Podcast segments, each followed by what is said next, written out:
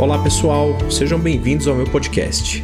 Sou o Dr. Wagner Hernandes, obstetra especialista em gravidez e parto de risco, e vou ajudar você a ter uma gravidez mais tranquila e saudável através de conteúdos semanais atualizados de altíssima qualidade. Bom, pessoal, é, na semana passada a gente falou dos, então, dos sinais de parto, né, das contrações que vão identificar o trabalho de parto ou a perda de líquido, que não é tão frequente, mas pode acontecer. E agora a gente tem que comentar como é que vai funcionar a partir daí, né? Como é que vocês devem se portar no momento que vocês identificarem esses sinais e sintomas e aí devem contactar os médicos de vocês. Cada um tem um perfil. Eu vou falar para vocês muito como eu oriento as minhas pacientes para que vocês entendam um pouco dessa logística.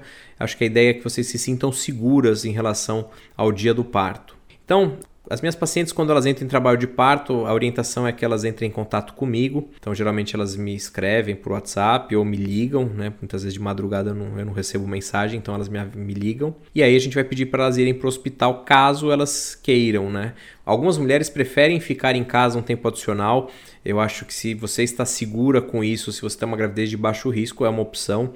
Tem algumas pacientes que têm a sorte, às vezes até de ter alguma profissional que possa acompanhá-las em casa, mas no geral as pacientes ficam ansiosas, principalmente no primeiro filho, e acabam optando por aguardar dentro do hospital as etapas do trabalho de parto, né? Então, essa mulher muitas vezes vai procurar o hospital. Chegando no hospital, ela vai ser atendida pela equipe de plantão que está lá, ou pela enfermeira, ou pelo médico. Se for um serviço público, funciona da mesma maneira, só que a diferença é que não existe o contato com o médico particular dela, ela vai acabar sendo internada para esperar aí as contrações aí dilatarem o colo do útero. Mas vamos falar do serviço serviço particular, geralmente o, hospital vai entrar em contato com o seu médico, o seu médico vai, obviamente, identificar, vai confirmar que é o trabalho de parto mesmo e vai pedir para que você seja internada a partir daquele momento. Na internação, aí justamente eu vou comentar algumas coisas que antigamente eram feitas de rotina e que hoje não são feitas mais, e se forem feitas, teoricamente são desaconselháveis. Então, a primeira coisa, quando a mulher interna em trabalho de parto, ela deve ser encaminhada preferencialmente para uma suíte de parto, né, que a gente chama, que é um quarto reservado, sempre na presença do acompanhante. Então lembrar que a presença do acompanhante é obrigatória por lei. Isso já vem há muito tempo, tanto no serviço público quanto privado, de um acompanhante da escolha da parturiente, certo? Justamente nesse ambiente, a ideia é que esse ambiente seja um ambiente acolhedor, que lembre muito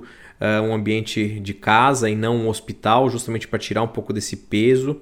Obviamente, nem todos os hospitais contam com essa infraestrutura, mas aqui as grandes maternidades de São Paulo têm. Então, são quartos que você tem uma estrutura, lá tem uma cama, você tem uma poltrona confortável para o acompanhante ou um sofá para o acompanhante, você tem bola suíça, aquelas bolas de fisioterapia para eventualmente sentar, você tem banqueta o cavalinho, enfim, são vários dispositivos que são utilizados para que a mulher possa usar durante o seu trabalho de parto. Nessas salas, teoricamente, elas podem continuar se alimentando. Dependendo da maternidade, existe uma restrição de entrada de alguns tipos de alimento, mas a mulher não precisa mais ficar em jejum, como aconteceu já há muitos anos atrás. Isso era comum da mulher ficar em jejum. Já há muito tempo isso não é necessário, isso já está bem estabelecido. Então a mulher pode continuar se alimentando, até porque o processo do parto é um processo longo eh, e ela precisa de energia no final para justamente fazer força. Então é muito interessante que ela consiga se alimentar, nem que seja com um suco, que seja com uma gelatina, é, um picolé, isso as grandes maternidades têm oferecido. Agora, mais que isso, realmente às vezes cai um pouco mal e muitas mulheres têm uma tendência a vomitar, inclusive se se alimentar demais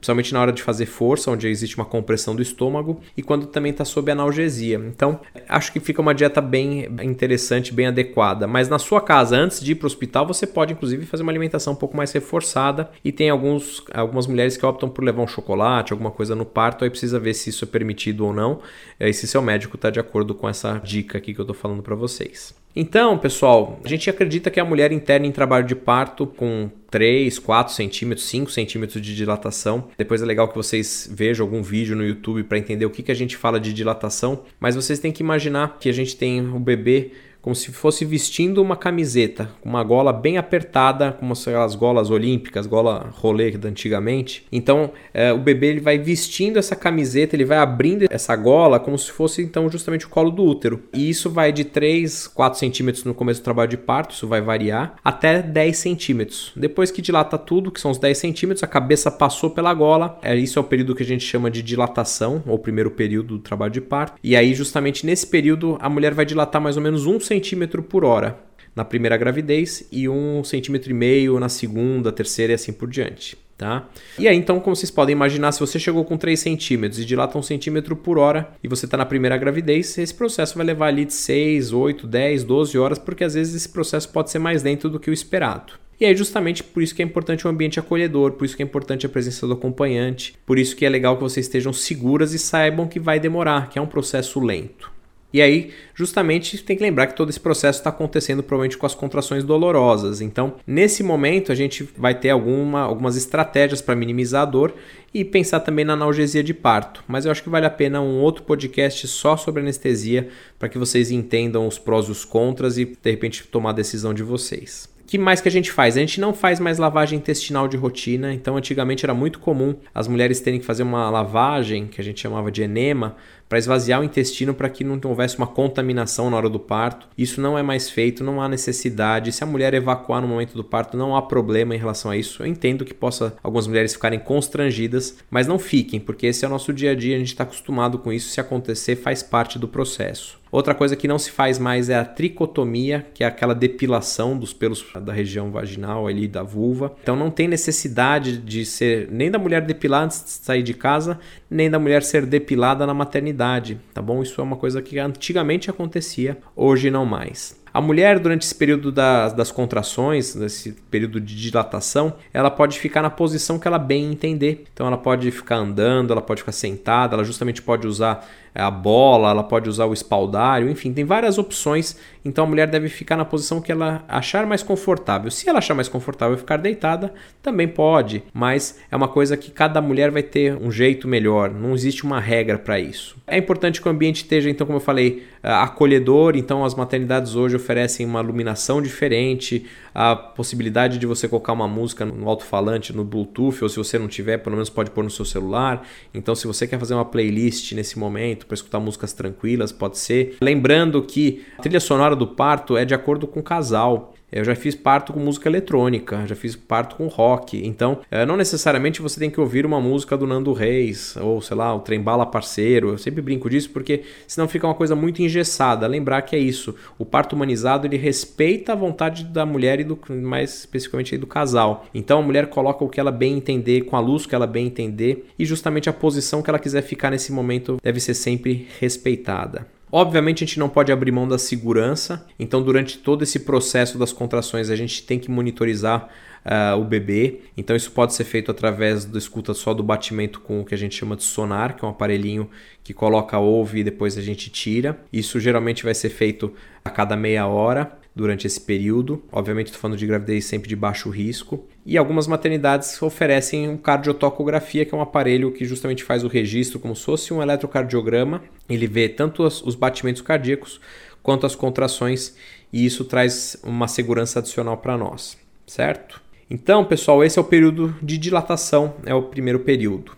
E aí, passado toda essa fase, teoricamente então dilatou tudo, como expliquei para vocês, e aí teoricamente essa mulher ela vai passar para essa segunda fase, que é o que a gente chama de período expulsivo, que é o momento que ela vai fazer as forças. A mulher que está sem anestesia, ela sente a pressão e aí é o mais indicado é que ela faça força de acordo com a vontade dela. Mas a mulher que está sob uma analgesia, muitas vezes ela não sente essa pressão e aí ela vai fazer a força de acordo com a nossa orientação. Ela sente alguma coisa, mas ela não sente a vontade muitas vezes de empurrar. Então a gente vai também poder ajudá-la a coordenar dessa maneira. Geralmente esse período pode levar de alguns minutos, de 15, 20 minutos, geralmente nas mulheres que já tiveram mais filhos, mas pode ser que leve até 3 horas. Então nas mulheres na primeira gestação, sob anestesia, elas é normal que elas possam levar até 3 horas para conseguir fazer o parto. Nas mulheres na primeira gestação sem anestesia, o esperado são 2 horas. E nas multíparas, ou seja, nas mulheres que já tiveram outros partos normais, o intervalo é mais curto. Então, geralmente sem anestesia em uma hora e com anestesia até duas tá? Então é mais ou menos essa é uma estimativa e é assim que a gente tem o norte se as coisas estão caminhando de uma maneira adequada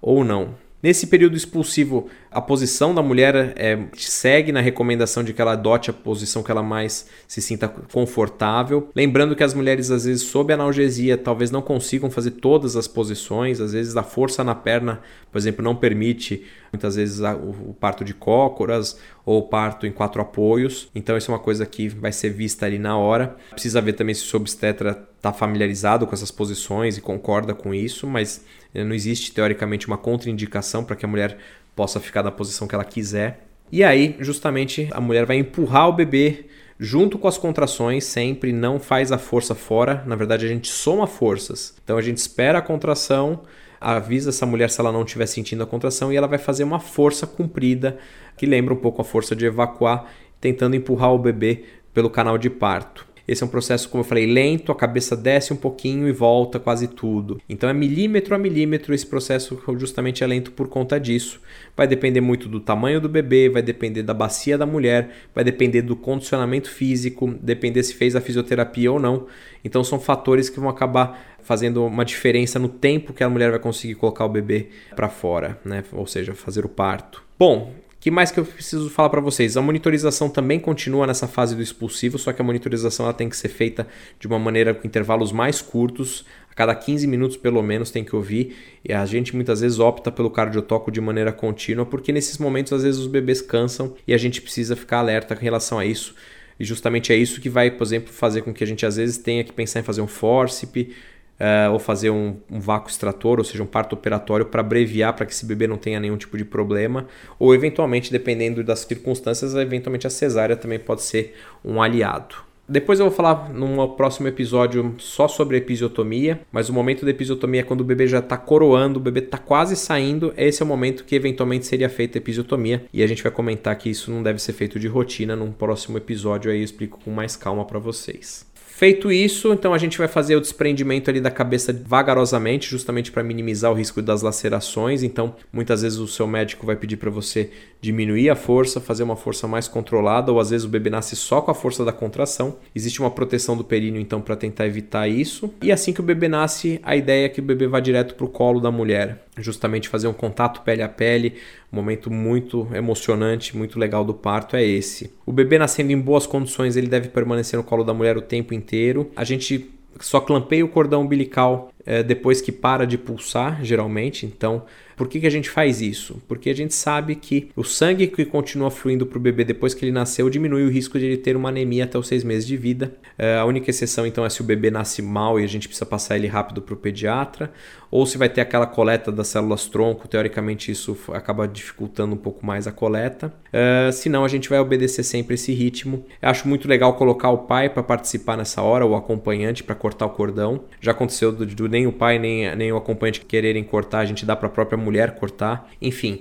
é algo obviamente simbólico, mas que não põe nenhum risco, então a gente acaba sendo muito permissivo em relação a isso. Na verdade, a gente incentiva que isso aconteça. Mais para frente, acho que nos próximos episódios aí vale a pena comentar é, quais são os cuidados que vão ser dados para esse recém-nascido pelo pediatra. Então a gente pode convidar aí até uma pediatra para conversar um pouquinho com a gente sobre isso. E aí depois, enquanto o bebê está ali com a mãe, a gente continua uh, dando assistência à mulher. Então, o próximo passo depois que nasceu o bebê vem o terceiro período, que é a dequitação, que é a saída da placenta. Geralmente a placenta eh, a gente só faz uma atração gentil e ela acaba muitas vezes saindo. Às vezes a gente precisa fazer algum tipo de massagem para ajudar no descolamento da placenta. A placenta é um órgão que pesa aí mais ou menos um sexto, um quinto do peso do bebê. É, geralmente ele sai até 30 minutos depois do parto, mas geralmente acaba saindo um pouco mais cedo. Depois que sai a placenta, justamente vem um sangramento um pouco maior, então essa é a hora que muitas vezes a gente vai precisar por ocitocina para ajudar o útero a contrair. Isso é uma regra dentro das maternidades para diminuir a hemorragia pós-parto. A partir do momento que sai a placenta,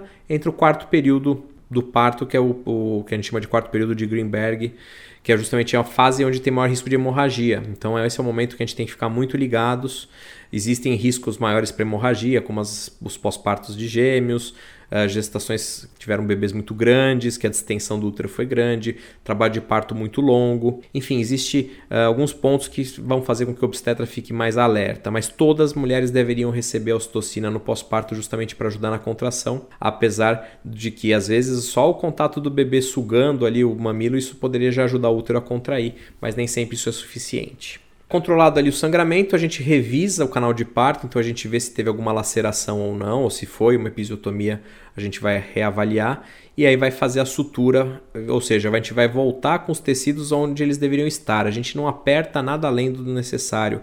Aquela história de ponto do marido, esse tipo de coisa, isso é horrível né, de ser dito e na verdade não deve ser feito. Então a ideia é a gente restituir como era antes e aí a função acaba ficando também preservada. Feito essa parte aí, aí teoricamente a mulher já pode ficar numa posição mais deitada, ficar mais apta para amamentação ali naquela primeira hora. A ideia é que o bebê fique com ela ali o tempo inteiro e basicamente é, é isso aí um resumo do parto aí para vocês aí mais ou menos em 15 minutos de como acontece. Uh, existem algumas outras particularidades, a gente pode depois comentar uma a uma. Depois eu então eu trago para vocês um podcast sobre analgesia de parto, outro sobre episiotomia, outro a gente vai falar acho um pouquinho de fórceps e depois também vou descrever como funciona também todo o processo de uma cesariana marcada eletiva para quem tiver curiosidade de saber como funciona. Tá bom? Então acho que era isso que eu queria trazer para vocês no episódio dessa semana. Qualquer dúvida que vocês tenham, pode me chamar pelo arroba Dr. Wagner Hernandes no Instagram, pode mandar um direct e sugestões aí de temas e outras coisas mais. Então, pessoal, um grande abraço, boa semana, até semana que vem. Tchau, tchau.